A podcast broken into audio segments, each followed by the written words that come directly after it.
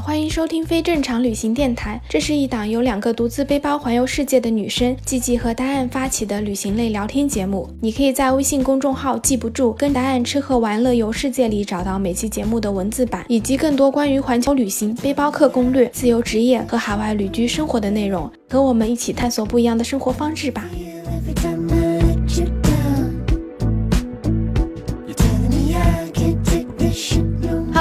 好，我是季季，我是达燕，欢迎收听非正常旅行电台。这是一档横跨南北半球的旅行播客，带你用声音环游世界。前面两期播客也跟大家讲过了，经过了一年多漫长的等待，我终于从加拿大回到国内了。今天这期播客呢，就是想来跟大家聊一聊，就是在疫情的状况下，然后我自己整个回国的经历。嗯，按照现在就是中国大使馆的规定，所有从海外回国的那个入境人员，你都需要做一个双阴性检测。这个双阴性检测其实要求还蛮严格的，对的，它是需要你在起飞前两天之内做完的。然后，如果你是从第三方国家转机的话，你还要在第三个国家再做一次双阴性检测。所以就是等于你没有办法在第三方国家转机，你只能是选择直飞的航班。我听说好像有的机场现在机场内有，但是还是蛮少的。如果按照我在加拿大做的那个检测报告的速度，它至少是需要二十四小时才能出来那个报告的，所以就等于你在机场等的那个时间，你至少等上一整天，你才能拿到你的报告，很难就是有这样的航班，所以就挺麻烦的。嗯，我这一次回来呢，我是三月十九号凌晨的飞机，然后从温哥华飞到上海的浦东机场。我就是大概三月十七号的时候提前两天去做的我的核酸检测。嗯，现在我是正在浙江的嘉兴隔离中，在给大家录这期播客。所以你订的是直飞对吗？对对，因为如果不直飞的话，其实就很麻烦。对，其实加拿大好很多，在我们一开始录这个电台的时候，我们不是都讲说回国的机票超级无敌贵嘛？嗯现在就是可能经过了一年多的时间，慢慢开始国内有一些航班，包括什么厦门航空，然后四川航空，他们都开了那个多伦多或者是温哥华飞国内的一些航班，哦所以这个机票变得便宜了非常多。另外一个可能也是因为很多人都已经回国了，嗯，需求没有那么大了。对需求没有那么大之后，就机票就降下来了。所以你买的机票有多少钱呢？我买的是加航的机票，就是加拿大航空公司的机票，是从温哥华飞上海，那一趟应该是直飞中最贵的一个，七千多人民币左右吧，但是还是便宜了很多，因为之前同样的航班、同样的航空公司，你至少要付三万人民币你才能回来。对啊，钱都好贵的。对，然后像如果你可以去成都或者去厦门隔离，就选择国内的航空公司，那个真的超级便宜，厦航和川航的那个机票，基本上只要五六百加币，也就是人民币不到三千块钱，你就可以回来了。这么便宜，好幸福！这个基本上已经是疫情前的价格了。对对对对对，这完全就是疫情前的价格。其实七千块钱，我觉得都是算疫情前正常的价格，然后三千多是算疫情前便宜的价格。嗯，是的，是的，七千块钱就是差不多疫情前寒暑假留学生回国的那个价格，然后三千块就是你疫情前的淡季的价格了，就已经是真的超级便宜。所以我当时看到这个机票 OK 了之后，我就买了机票，然后决定回来了。哎呀，好幸运！刚刚还查了一下，就是我从这边布宜诺斯艾利斯，就从阿根廷回厦门的机票，因为我想到厦门便宜，然后都还是要好几万的，而且从这里回国就不可能有直飞的，因为太远了。对，那你现在那边机票是多少钱？就是你看过就中转的机票。我还没有分两段查，但是我直接就是谷歌机票那样子查出来，基本上都是六月份有一万多的最便宜的，然后其他七八万的还是七八万这个机票真的是太贵了，你感觉你在阿根廷待上一两年都花不了这么多钱。对，我现在一个月就花三千多，吃喝玩乐加住宿，我还是在这里继续待下去吧。真的，你说到这个机票价格这么便宜，我就真的好想来吐槽一下，在温哥华做那个核酸检测，就做双阴性检测，真的是太贵了。有多贵啊？就是在这边做双阴性检测，如果你是去那种私人诊所做，我问了很多家，因为其实每家的价格都会有一点点差别，从五百多一点，可能五百五十加币到六百加币都有。六百加币你都可以直接买一张回国的机票了。嗯，而且我回到国内之后，然后做了一次核酸检测，因为我转到嘉兴隔离嘛，后面可以跟大家讲一下，就是我的隔离方式。然后我转到这边隔离之后，也做了一次双阴性的检测，只要两百八十块钱人民币。哦，那还蛮便宜的。对比你加拿大的价格，对，加拿大这个真的是太贵了。我稍微简单的讲一下，就是什么是双阴性检测吧。第一个其实叫核酸检测，那个就是我们经常讲的，就是什么鼻咽试纸的检测，就是捅鼻子啊，或者是那种咽喉的那个。第二个呢是抗体的检测，那个就是要抽一管血的。然后这两个加起来就是双阴性的检测。做这两个检测的话，就更加可以保证你这个检测的那个准确性。嗯哼，疫情变化也很快，有很多人都是无症状的。确实你也做了检测，但其实它测不出来，所以就是会要求要做两个检测。捅鼻子的那个有没有很酸爽啊？因为看了很多就别人写的攻略啊，什么经历啊，都说那个就是捅的特别难过。其实还好，就是我自己去做那个检测的时候，就是有一点点想哭，因为他会拿一个很长很长的那个棉签，然后捅到你的鼻孔里。但是比较好的是，它这个过程非常快，也就是十秒钟、十几秒的样子，所以就是你还没有怎么反应，它就结束了，就还好一点。嗯，我觉得好像也要看医生，有的人手轻一点，有的重一点。对的，对的，对的。而且在加拿大，我做了这个就是捅鼻子的这个检测的话，它是两边鼻孔都要做的，所以就被捅了两次。嗯，捅两次。对。但是我在国内在机场做了一次，它是只做一边的。然后包括我在酒店的时候再做了一次，这个它也是只要一边就够了。对啊，怎么会捅两边？我也不懂，反正就是还蛮奇怪的。就讲回到在加拿大做核酸检测，其实挺麻烦的。一开始疫情刚开始的时候，嗯。即使花那么五六百加币，就是两三千人民币，你都约不到做核酸检测的。不像国内，就是你做核酸检测有很多很多不同的机构你可以做。在加拿大的话，它基本上只有几家诊所是中国大使馆认可的检测机构，所以就导致这些诊所就会把价格调得特别特别特别高。而且刚刚开始就是国内就是说要做双阴性检测的时候，加拿大这个工作效率真的是堪忧，它所有的检测报告都没有办法达到就是大使馆要求。有时候你运气好，他两天就给你做出来；有时候运气不好，可能就要三天四天。那你这个检测报告出不来，你就上不了飞机啊。对，就很崩溃。对啊，现在可能好一点了，但是之前订机票都是很难订的。然后你好不容易订到一个机票，可能最后还会被取消啊，会被调整啊这种。嗯，对的。所以那个时候就有好多人会去各种不同的机构做好几个核酸检测，因为就是怕就是万一检测报告出不来，可是那个其实很花钱的。对啊，你要每个地方三千人民币的话，对的，对的。加拿大其实是有一个公立的检测机构的，嗯，就是你可以去，然后那个是免费的。可是那个检测机构呢，它是只针对于你有症状感染的人，你首先得有一些新冠的症状，然后你才可以去做这个检测。嗯，很多人也不敢去，因为你去了之后，你碰到的人可能有症状的。对啊，风险很高。对对对，所以那个就特别特别不方便。但是我做的时候，因为其实已经疫情也发展到现在，慢慢的开始大家也适应这个疫情下的新生活，所以我开始做的时候还是比较好的。嗯，我当时也是在网上搜了很多资料，后来我就发现加拿大有一个检测的机构，它叫 Life Labs，、它是等于整个全加拿大的一个医疗检测的实验中心，然后有很多很多家连锁机构，他们刚刚推出来一个就是核酸检测的一套餐，如果你是旅行者的话，你就可以在他们的官网上订这个套餐，这个套餐就比我前面提到的很多诊所便宜很多，加上税什么的，三百刀左右你就可以做了，但还是很贵，可是比之前至少算是便宜了一半吧。嗯，比较不好的就是因为你要在网上注册账号，然后你要填你个人的信息，因为在温哥华这边华人挺多的，而且很多都是那种老人家，就比较长辈，他可能不一定会操作这些，所以他的英文可能没有那么好，你可能就没有办法自己网上填资料，所以这也是为什么很多人会去那种华人诊所去做，因为你去华人诊所，你就可以用中文，啊，就可以沟通。对，然后你可以只在一个地方做，但是华人诊所的收费是那个我刚刚讲的这个 Left Labs 的两倍。他就把服务什么都给你算上了呗。对对对，再说，如果就是不会说英文的，可能只能去那边，他们也没有其他的选择。嗯，对，所以其实这个检测的费用真的是挺高的。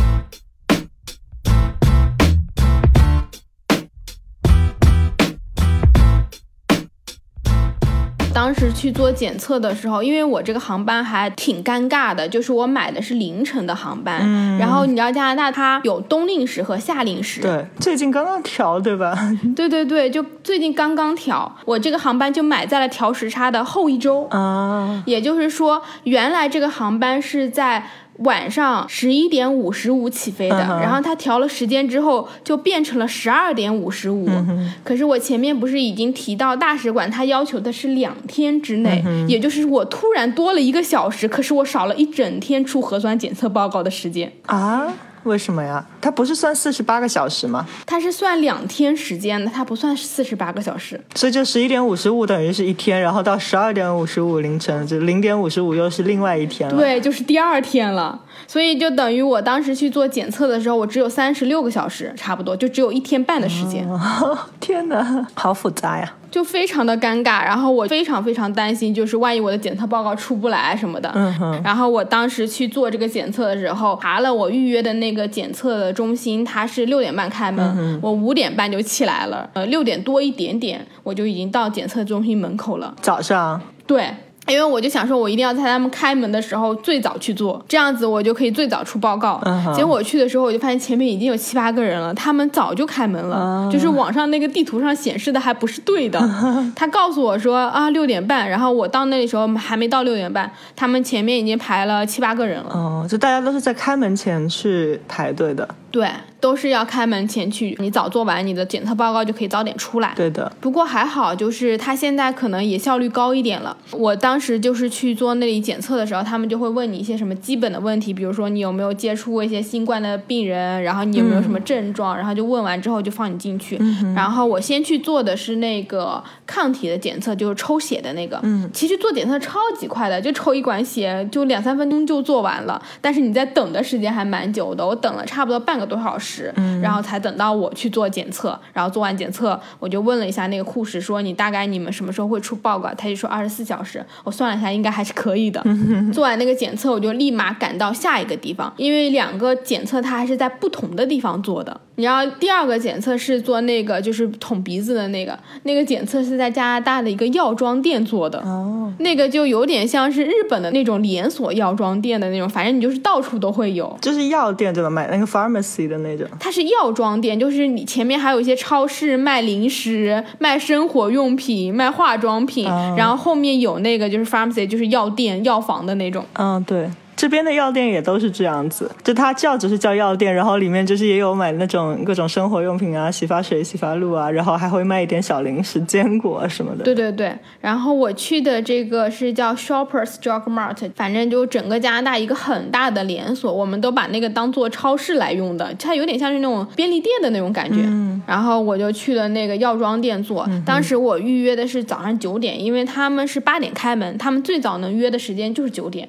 可是我因为起得特别早，我做完那个核酸检测，等我到那个药妆店门口的时候才八点钟，他们才刚刚开门。然后我就去跟那个医生说，我说我来做这个核酸检测，然后医生说你约了几点？我说九点。医生说你知道现在才八点吗？我说我知道。那你等了一个小时吗？那个医生就是很无奈，但是他还是挺好的。他说他要先把他这一整天的准备工作先做完，因为他们要开什么电脑系统，要输入各种信息，可能要处理这些，然后为他们整天的工作做准备。如果他时间早的话，他就过来叫我，然后让我在边上先等等。嗯这个核酸检测是在药店里面的一个很小的房间，而且我跟你说，那个医生都不让我碰他那个房间的门，他自己戴着手套，然后把这个门打开，然后让我进去。进去之后就让我坐在那里，然后我做那个捅鼻子，其实那个就很快，大概就是十几秒。然后做完之后呢，他就又自己戴着手套，然后把这个门打开，然后请我出去，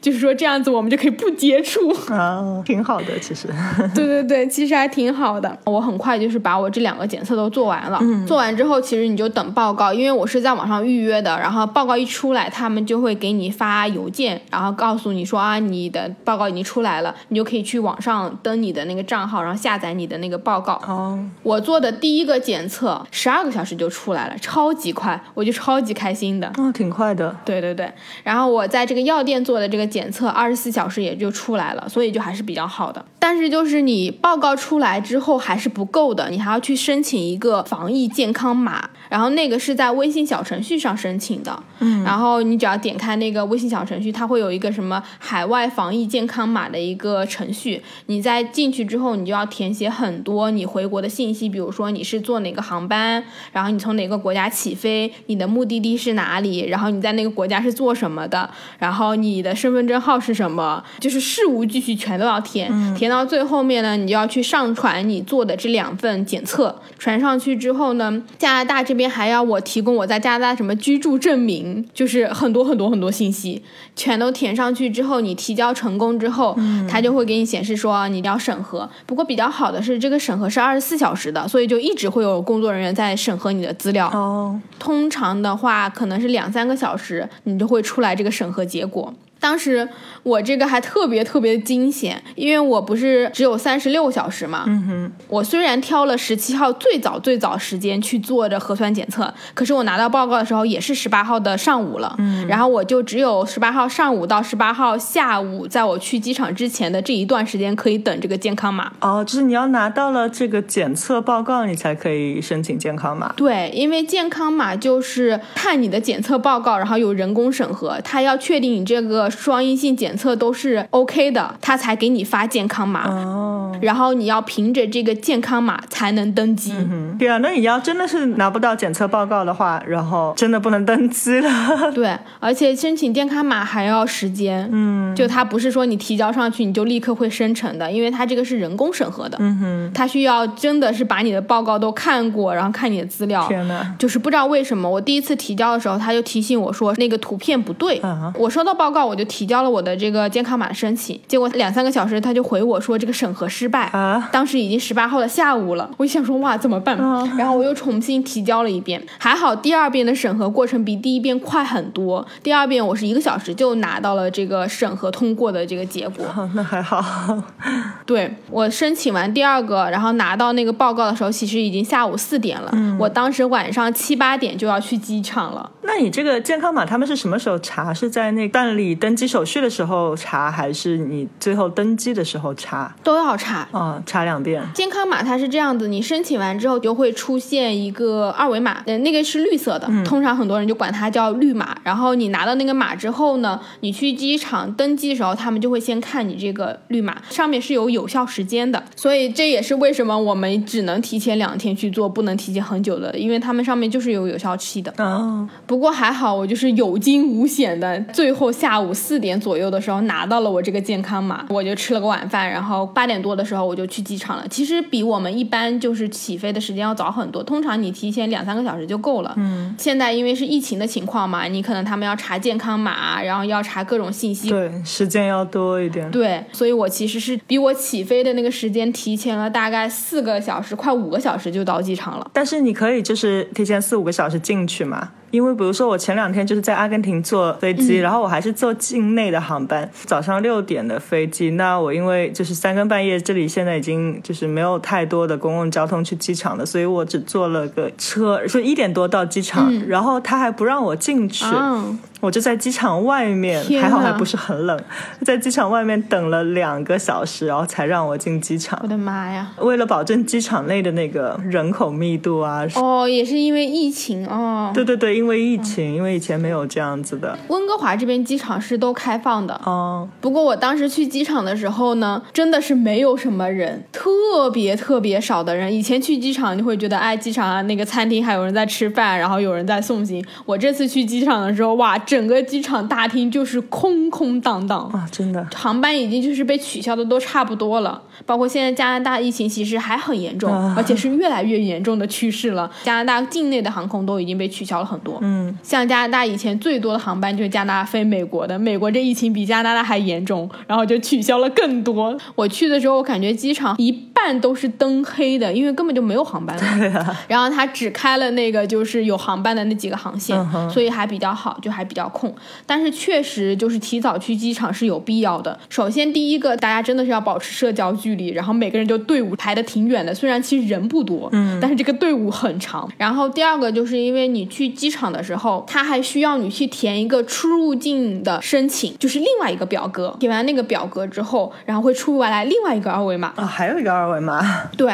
就是健康码只保证你能够登机，然后那个出入境申请的这个二维码是保证你回国之后能够用。哦所以这两个二维码是完全不一样的作用。哦，就这个出入境申报是给国内的，不是加拿大的。对，这是给国内的。那这个二维码是在哪里收到的呢？这个二维码，我去温哥华机场的时候，就有工作人员告诉我说你需要填这个，他就给了我一张小纸条，上面就印了那个二维码，说你要扫描一下，然后你就在网上填，也是跟这个健康码差不多，它会出来一个表格的页面，然后你就把你所有的信息全都填写一遍，填写完之后，它就会出来一个二维码，当时你就一定要截图。回国之后，你下飞机就要扫一遍这个二维码，在机场你还要再做核酸检测，你还要扫这个二维码，就是一直在扫这个二维码，扫到你出机场。当时我是比较好的，因为我是在加拿大的时候我就已经扫了这个二维码，然后我就截图了。后来我下飞机的时候，跟我同航班的有两个人，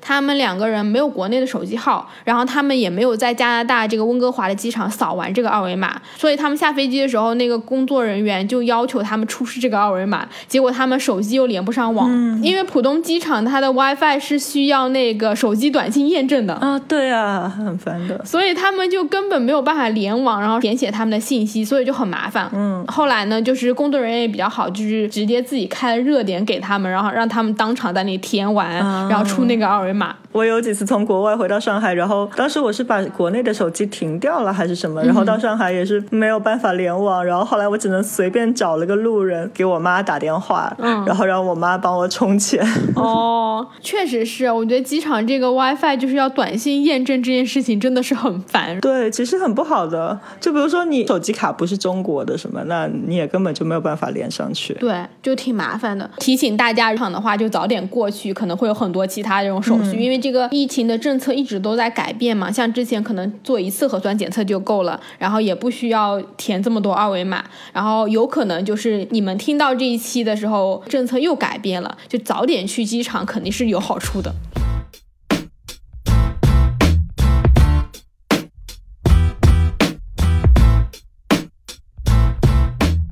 我以前看照片，就是一般大家去乘飞机，就国际航班都会穿的那个全身的防护服。你有没有穿全身的防护服啊？嗯，我其实就没有，我是属于比较懒的那种，因为我现在就觉得可能大家已经适应了这个疫情的节奏。我当时是只戴了口罩去的，哦，就是口罩是唯一规定，它并没有强制性要求你说你要穿防护服什么的。嗯，但是我去机场之后呢，我就发现可能慢慢大家已经习惯了这个新冠疫情，不像一开始那么紧张了。我看到排队就是在登机的这些人，基本上百分之八十都是只戴了口罩，但是也有他们真的是全套穿起来，就是整个就我们看到那种医护人员的那种，整个就是防护服，然后还有那种面罩。嗯，因为疫情一开始的时候，其实很多年轻人、留学生都是穿了全套的防护服回去的，然后说一整个路程上也不吃不喝，然后不上洗手间，然后就一刻都不会让自己暴露在任何的风险之下。嗯，是的，是的，是的。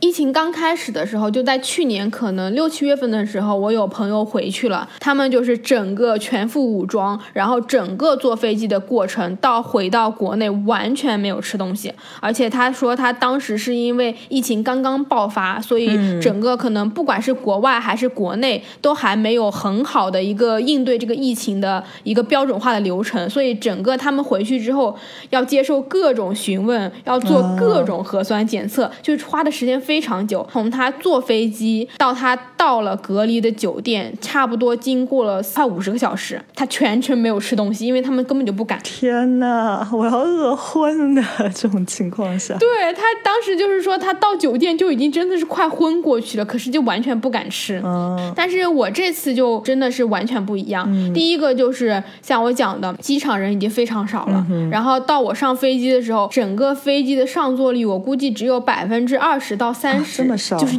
基本都是空的。哦，我当时就是提前在网上值机的，所以我在网上就可以看到选座位的那个，都是一人一排，一人一排的。哇，这么爽！对，整个飞机的后半部分座位全空，就只坐满了前半架飞机，然后前半架的飞机还都是那种三个人或者四个人一排的，都一排只坐一个人，因为大家也很有默契，不会选跟别人坐在一起。阿根廷跟这个很不一样。我前两个星期其实是从那个首都，然后到了那个个巴里洛切，就是帕塔哥尼亚、阿根廷南部这里，嗯就飞机场也是很多人的，然后坐国内的航班都是满的，就是没有一个空座的。天哪！对，当然也是因为你知道，阿根廷实在是这个隔离差不多隔离了一整年的样子，所以现在这个夏天，然后大家终于就开始就出行啊，国内旅行啊，这真的是因为是被憋的太久了。真的有可能，就大家都想出去了。对，然后这边顶多就是戴个口罩，然后戴个口罩也都是布的口罩，就是那种又好看，但是其实没有什么实际作用的口罩。哦，那我这一次坐飞机的经历还是真的好太多了。首先第一个就是真的人非常少，上了飞机之后也很少，而且我确实感觉到大家已经是慢慢的学会了怎么去应对这个疫情的状况。因为我进去了之后，他们就先给你发了一整个的那个飞机的防疫包，里面就有一个口罩，然后一个洗手液，然后还有好几个酒精棉片，然后还有瓶装的矿泉水，好贴心啊！对对对，而且他们就是说，如果你的口罩湿了，因为你整个从温哥华到那个上海，差不多你要飞十四个小时。嗯，我当时这个飞机还是在韩国经停的，所以加起来就是十四到十五个小时左右，就比较长，很容易你的那口罩就是呼吸什么的就会被打湿。因为在整个机舱里面，你是要求全程戴口罩的，除非你在吃东西。对，所以你不能摘下来。然后他们就先给你发了一个，同时广播就是说，如果你这个口罩也用完了，你可以随时跟机组人员要新的口罩。哦，蛮好的。就感觉大家已经是学会怎么应对了。那飞机餐呢？飞机餐其实是我觉得可能变化比较大的一个，因为我们之前去飞机餐不都是可以点餐吗？嗯。但是现在因为疫情，他们就是不给你点餐了，每个人都是给你一个固定好的搭配。嗯哼。你每个人都要点不同的餐，那他们就会要在厨房加热啊，要去准备不同的，这样子就会增加你那个接触的那些几率。嗯、而且像之前的话，不是他都会给你一个小餐盘，嗯，然后上面放着你所有的食物，现在都变成了一个纸盒，然后那个盒子是盖好的，然后每个人就一个盒子，每个人就一个盒子，有点像是我们那种便当一样，全都是已经封好的，然后里面就会有一些饭啊、一些面包啊，然后水果什么的，就全都是这样。吃的东西其实跟之前是差不多的，只是可能更安全一点。哦，另外一个还比较大的改变就是，像我们之前不是可以点饮料吗？比如说你去点酒什么的，它都是从一个大瓶里面倒给你的，对就一大瓶酒，然后给你倒一杯。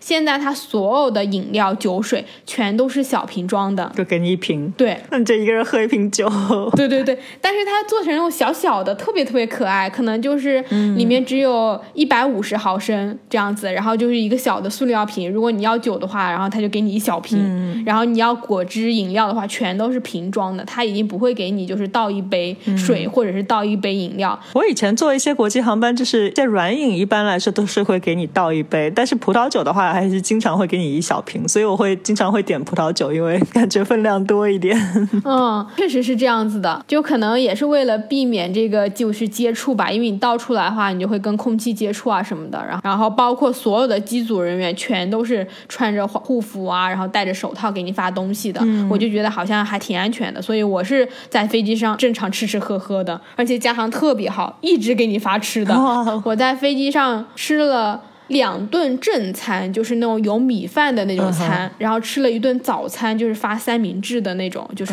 早餐面包什么的，还吃了两顿零食，就会给你发什么小饼干啊，然后坚果啊什么的，就是一直在吃东西。嗯，所以这坐飞机的话，我自己感觉还是挺好的。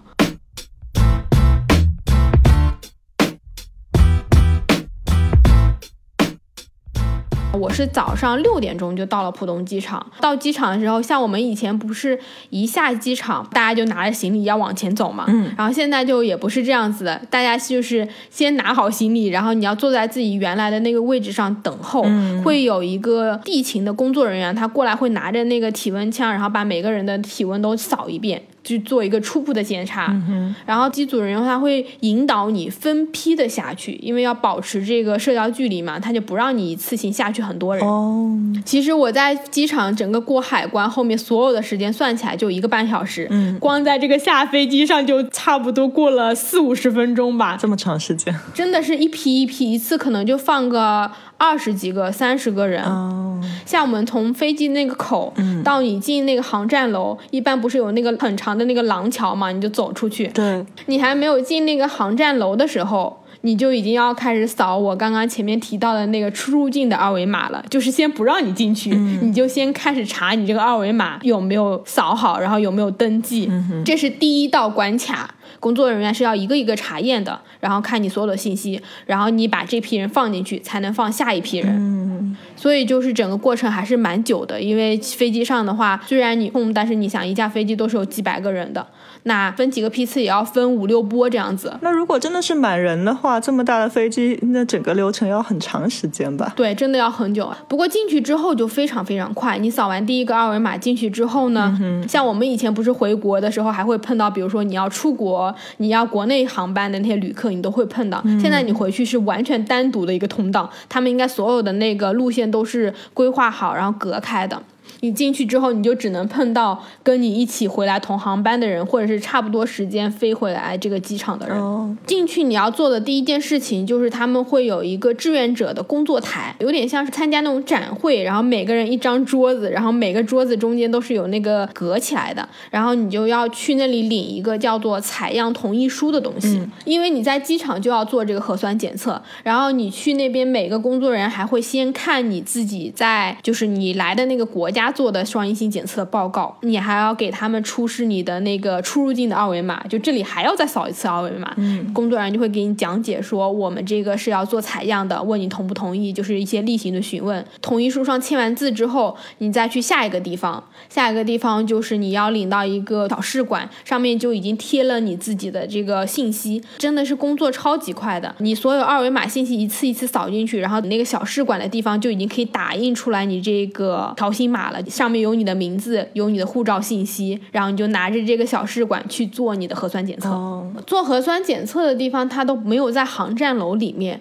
你可以明显感觉到应该是疫情之后然后重新搭的，然后它有点像是工地里面的那种铁皮的那种房子，进去之后也是一个一个台子隔开的，你在门口那个志愿者就会告诉你说你要去哪个台做核酸检测，嗯，然后在机场做的是那个鼻咽试纸，就是你鼻子和那个咽喉都要做，你就把你那个同意书和你的那个小试管拿给那个医护人员，然后他就会帮你做。当时帮我做的那个是一个小姐姐，还特别特别温柔，她就跟我说，就是这个可能会有一点点不舒服，比如说你捅咽喉什么的，但是她会弄得很快，然后比较轻，让我就不要担心。所以我其实很快就做完了。做完之后，你就把这个试管交给他们，那个医护人员就会在你的那个采样同意书上盖章，就是说已经检测，然后你再拿着你的这个同意书去过海关。在去过海关的路上，会有工作人员收你的这个同意书，然后中间还有好几个地方，就是每个转弯都有一个工作人员拿着体温枪，就你每拐一个弯就有一个体温枪，就真的是超级严。但是真的，浦东机场的人也非常非常少，因为首先可能他已经把这个国内的旅客、出境的旅客全都已经分开了，嗯然后再就是我的航班是早上六七点到的，嗯，所以本来人就少。对，整个机场里面只有两个航班，工作人员都跟你飞机上下来的人差不多多了。嗯，过完海关之后呢，就是拿行李，这个跟我们之前回国都是一样的。大家都知道，就是你回来之后就就要进行十四天的隔离嘛，所以你取完行李之后呢，它会有一个出口，嗯哼，那个出口就是有一个工作人员站在那里，他就会给你讲就是最新的隔离政策，因为隔离政策其实一直都在变嘛。对，那我从上海入境的话，它其实是有三种不同的隔离方式的。嗯，第一种就是我们都知道的十四天隔离。如果你是除了浙江、江苏、安徽还有上海这三个地区以外的人员，比如说你要去北京、去成都这些地方的话，那你只能选择在上海隔离十四天，然后集中隔离十四天完了之后，你就可以去你想要去的城市。嗯，这是第一种方式，就十四天隔离。然后第二种方式呢，叫三加十一隔离方式，这个是针对于你是江苏。安徽，然后浙江这三个省的人，你可以选择在上海集中隔离三天，然后等到第四天的时候，会有你本省的那个防疫中心的人，他们会过来你的酒店，把你直接接送到就是你所在那个省的隔离酒店，再集中隔离十一天。这还蛮好的，你可以离家近一点。对对对，因为这样的话也可以分散一下，就是上海这个接待的这个压力，因为上海是一个入境比较多的嘛，然后你现在隔离的话，就是可能也没有那么么多酒店，包括呃医务资源什么的，所以其实分配到不同的省还是比较合理的。嗯，对，这是第二种方式，就是针对于你属于就是苏浙皖这三个省的。然后第三种方式呢是针对于上海本地人的，但这个方式是有条件的，它叫做七加七，就是七天集中隔离，七天居家隔离。如果你是属于上海有住址的，嗯哼，同时你的小区，比如说你小区居委会，然后他们是同意你居家隔离的，嗯，然后你能够给出这个同意的证明，这样子的话，你就可以申请在上海先酒店集中隔离七天，然后再回家居家隔离七天。但这个是要经过审核和申请的，还是比较麻烦。我在网上看了一下资料，就是说你小区的那个居委会或者小区的工作人员每天都要上你家去帮你测量体温，然后你需要去一直汇报的。哦天呐，如果你是本地人的话，还是挺好的，因为这样你就不用付酒店的那个隔离费用，你只要付七天就够了。对的，然后我当时下了飞机之后呢，我选的就是三加十一，我选择的是回浙江隔离嘛。嗯，根据你选择那个隔离方式不同，它会帮你分配到不同的那个隔离等候区。嗯哼，每个等候区都是分开的，因为你要从你这个等候区去坐你的那个酒店隔离大巴。嗯，在你去等候区之前，你还要扫二维码。这个时候你扫的二维码就是一个酒店隔离的二维码，上面就填写了你选择的隔离方式，你出隔离之后要去哪个地方，就大概是你的这些信息。嗯，有点像是我们以前去住酒店，然后你酒店要入住嘛，然后你就要把这些信息都填上去，然后现在就是你全都在手机上操作，你全都填好了，就比较方便一点。我差不多弄完所有的这些事情，在那个浙江就是酒店隔离等候区等候的时候，距离我下飞机过了一个半小时，其实还是挺快的，因为我前面也讲了，就是光下飞机就下了四五十分钟。嗯，但是因为就是酒店隔离的那个工作人员，他们是八点半才上班的，我就从七点半坐在那个隔离区，一直等到了八点半。工作人员开始上班之后呢，他就会扫你刚刚填的那个就是隔离的那个二维码，然后你扫完之后呢，他们会把所有的护照都收走。你的护照是会在你到达隔离酒店的时候，你完成隔离酒店的那个入住手续的时候，然后再发还给你的。那就像很多旅行社跟旅行团出去旅行一样，把你的护照收起来，然后 check in 入住完以后再还给你。嗯，对的，对的，是这样子的，就跟旅行社的那个旅行团差不多。基本上就是办完这些手续，你就可以出机场了。出机场的时候，那个大巴其实就是在那个门口等的。有一点还比较好的就是，以前我们不是推行李嘛，你会拿那个行李车，然后推到门口，你就要把行李车放走了。他现在是可以允许你把这个行李车一直推到那个大巴口上，然后你可以在那个口上还，这样子就不会说你出来之后还要一直拎着自己的箱子。像我回国的话，就是箱子都特别重，还有包什么的，如果让我自己拎，我应该根本就拎不过去的。所以这点还挺好的。而且在上大巴的时候，它是一个一个叫名字的，不是说所有人一下就是你大家都上。那个工作人员会念你的名字，然后你念到名字，然后你就去那个大巴那里放行李，放完行李上去，就还是比较好的。嗯，所以我当时整个就是在机场下飞机的那种感受，我就觉得国内现在已经是非常非常有秩序的，而且是标准化的一个流程。你进去之后根本不用操心，因为到处都是工作人员告诉你应该怎么做怎么做，你只要就是沿着他那个指示牌，然后实在不行你就问问工作人员，你完全就可以完成你整个就是回国这个入境的手续。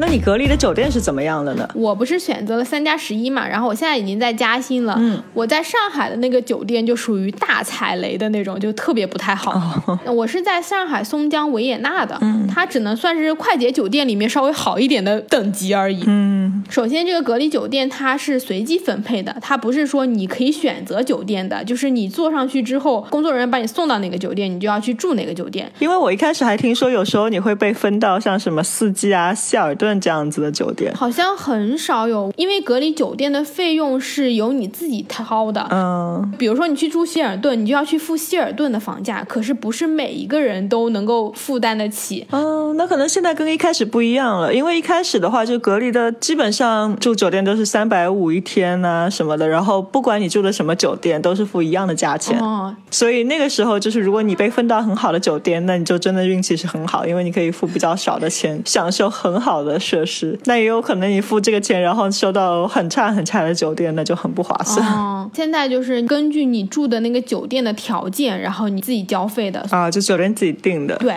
酒店自己定的，所以你可能住的每一个酒店的收费标准都是不一样的。像我住的这个，它就是收四百块钱一天，包括伙食，对，包括伙食，那其实还蛮便宜的。但是伙食很差，就是 然后住的也不怎么样。我回国之前，我在网上就做了很多很多很多攻略，然后我看了一下，就上海现在的隔离酒店，它基本上费用都是在三百五十块钱到五百块钱之间的，没有说让你差别特别大。然后你每一个城市，你入境那城市的费用是跟你那个城市的物价来的。像我之前也查过，什么成都和厦门的，他们相对来说物价水平要比上海低一点，基本上隔离费用都会在三百到四百左右，就可能普遍比上海要便宜一百。这其实也是我为什么选择回浙江隔离的另外一个原因，因为我查了，浙江统一是在嘉兴隔离的，嘉兴只能算是一个三四线城市，所以三四线城市的物价当然比上海低很多。对所以嘉兴的隔离费用通常都是在两百到三百五之间的，就可能要比上海便宜蛮多的。对因为你想，你隔离在酒店一待就是十四天，如果你每天要付四五百的话，那也是六七千块钱人民币呢。对，就真的是很贵的一个费用，所以我当时就想说，那我要选择离我家近一点的，爸妈可以开车来接我出隔离的时候。第二个就是，确实浙江的费用要比上海要便宜很多。嗯，回到上海，我住的这个酒店，我住的是在松江的维也纳嘛，其实我觉得是很合理的，因为我是选择了回浙江嘛，所以。嘉兴离松江就非常非常近，基本上开车一个多小时就到了，所以他肯定是会选择让你之后转运的时候会近一点的那个地方。嗯，但是我住的这家酒店，我是觉得收费算是还合理的吧，因为基本上我也纳你平时也是要三百左右，然后再加上餐费嘛，其实四百块钱算是合理的一个收费。嗯、但是呢，我这个最大的问题是它那个菜巨难吃，我交了钱，我就感觉我每天吃的东西就跟我要出家一样。真的是这样，而且我这家隔离酒店是不能不交餐费的。嗯，很多隔离酒店你是可以选择的，它是按每一顿收钱的。嗯，像我现在住的嘉兴这家，它就是明码标价的，你可以只订早餐和午餐。如果你吃不了的话，因为隔离酒店的都会给你很多米饭什么的，可能女生的话你可能是真的吃不完的。然后像上海的那家，因为我自己是素食的，我在入住的时候我就问了一下他们，我说可不可以不交餐费？因为我住的那个酒店，它虽然不能外卖，但是它是可以收快递的。我就想说，那我可以在网上自己买一些吃的，这样我就不用跟着酒店订餐，因为酒店订餐你肯定会有那些肉啊什么那些荤菜的，对我来说就不是一个很好的选择。但是他就跟我说不可以，你一定是强制性要交这个餐费的。嗯，所以我后来就跟那个酒店的前台说，你能不能把我的那个荤菜全都换成素菜？结果呢，换成素菜之后，我每天就是吃青菜、萝卜，然后生菜、大白菜。就这四样东西来回的换，素食反正这个是我选的，就是你给我青菜什么的，我是可以接受的。但是你不能这些菜里面不放盐，就导致我其实根本就没有吃米饭，因为我光吃菜就够了，因为那个菜根本不下饭。好吧，住酒店的时候，他们会给你发一个防疫手册，然后上面就写了你在隔离的时候需要注意什么，比如说你不能出去见朋友，然后你不能点外卖，你收快递是有限制的。这家酒店你一天只能收一个快递，然后你的快递里面还不能点所有的熟食，只能点那种什么零食、干货的那种。不过这个我是能理解，因为他有点担心你吃那种加工食品可能会不卫生，然后可能会传染什么的，所以我觉得这点是 OK 的。但有一点我有看到他写说，他们每天都会来收垃圾，因为你住隔离酒店是没有人打扫卫生的，工作人员不会进来像你平时住酒店一样给你收拾，你都是自己弄的，然后你要自己倒垃圾。然后他写的是说，他每天都会来收垃圾，每一个房间外面都有一张小桌子，然后酒店工作人员他每天会来送餐的时候，他就把那个餐盒放在那个小桌子上，然后按一下那个门铃，然后你就知道你自己就开门去拿。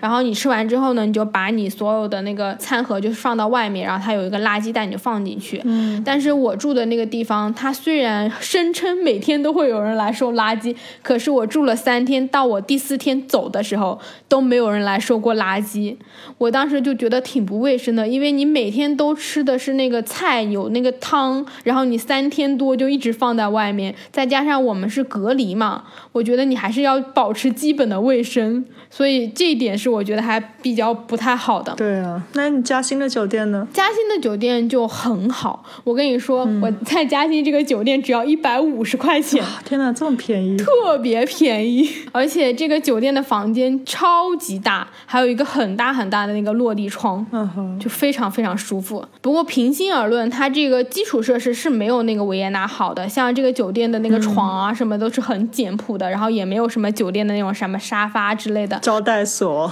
比招待所还是要好一点的，还是整个房间有一点点设计，介于家庭旅馆和快捷酒店之间的那种水平吧，比招待所要好一点。我这个房间原来是三人间，所以这个房间超级超级大，我这个房间有三张床。然后其实这一点对于隔离来说，我觉得还是挺重要的，因为你在隔离的时候你不能出去，你有一个比较大的空间，你心里就会比较舒畅。哦，你吃的呢？重点就是要讲到我在这家酒店的伙食真的是太好了。嗯，我之前在上海住的时候，我都觉得我要崩溃了，你知道吗？真的是太难吃了。我前面讲到我在家航上，他就发了很多飞机餐，我后来都没有吃完，我就全带下来了，就还剩了一些什么小面包、小饼干什么的。后来我在上海住那三天，我基本上都在吃我的飞机餐。我到嘉兴之后，第一点就是我跟志愿者说了，说我是素食，然后问他们能不能就不跟随酒店订餐，他当时就说可以，说你就可以不订餐，你就自己买东西就好了。然后这边虽然也是不能外卖的，但是它可以收快递，而且快递是不限制的，你想收多少个收多少个。所以我就在网上超市买了很多什么水果啊，然后蔬菜啊什么的，就可以回来自己酒店自己吃。嗯，当时我到的时候是中午了嘛，那一顿午餐他们已经是提前订好的，因为大部分人都不是像我这种有特殊情况，然后不吃这些荤菜，所以他们都会跟着酒店订餐的。哦，我当时就拿到了，就是正常规格的午餐是什么样子的。我拿到那个午餐的时候，我真的都震惊了，你知道吗？首先是那个饭盒，它就有四个菜，一个东坡肉，一个虾，一个素鸡，就是一大盘，然后再有一个青菜。哦米饭是单独装在另外一个饭盒里了，就是它的那个餐盘就已经是有上海那一整份饭的那个分量了，看起来就是色香味俱全的那种，然后味道也很好。哦，好饿啊！天哪，除了就是那个餐点之外，它还有可乐，嗯，然后还有饭后的甜点，送了一个老婆饼，还配了两样水果。哦，我第一天收到的是梨和苹果，好像。这么丰盛，对，就超级丰盛。然后它的那个费用跟上海的那个伙食费是一样的，但是根本就完全不是一样的质量。嗯，你知道吗？酒店这一百五十块钱房费，它是包早餐的。哇，好便宜啊！就超划算，然后每天的早餐巨丰盛，我的早餐都可以吃两顿。首先是每天都有一碗粥，而且那个粥每天都是不一样的。我喝过红豆粥、八宝粥，然后绿豆粥、南瓜粥，还有白粥，就每天都是不一样的。像上海的话，每天都是白粥，然后你会有两个面点。要么就是小蛋糕，然后再加一个包子，然后要么什么吐司，再加什么豆沙包、肉包、菜包，就是每天都会有两个不同的面点，再是一个水煮蛋。在这之后呢，你还有一个饮料，基本上就是酸奶或者是豆浆，中间会选一个。然后除了这些之外，你还有一些小零食，有时候是华夫饼，有时候是小饼干。然后除了这个之外，你还有两个水果。嗯，好多啊。我现在在隔离酒店住的就特别开心，感觉好值啊。嗯，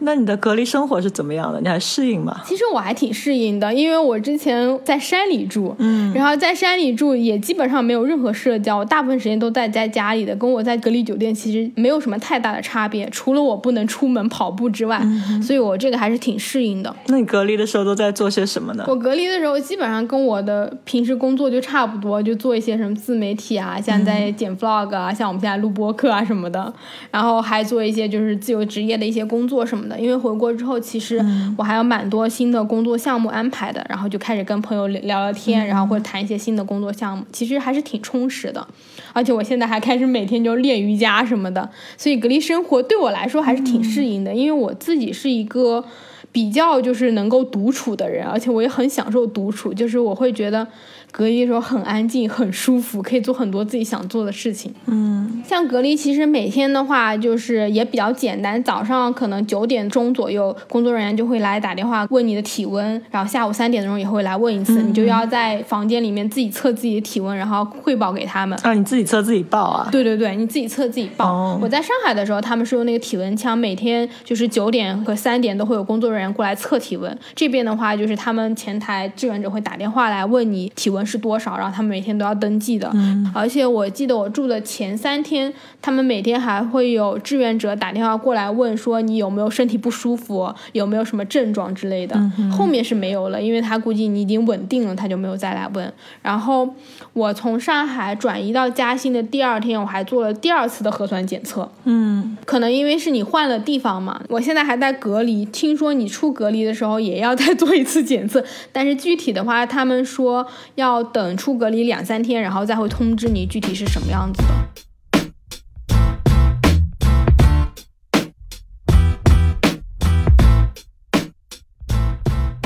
概就是我整个就是从温哥华回到上海的一个隔离的经过。虽然浙江还要再七天的居家隔离，但是很快呢，我就可以正常的在国内行动了。因为像我在加拿大，包括你现在在阿根廷，其实都没有办法非常非常正常的旅行。嗯，这也是我一直想回国的原因，就是可以比较自由的去旅行或者去做一些自己想做的事情。所以我是还蛮开心的。然后我也很希望你赶紧回来，这样我们就可以不用连线录播课了。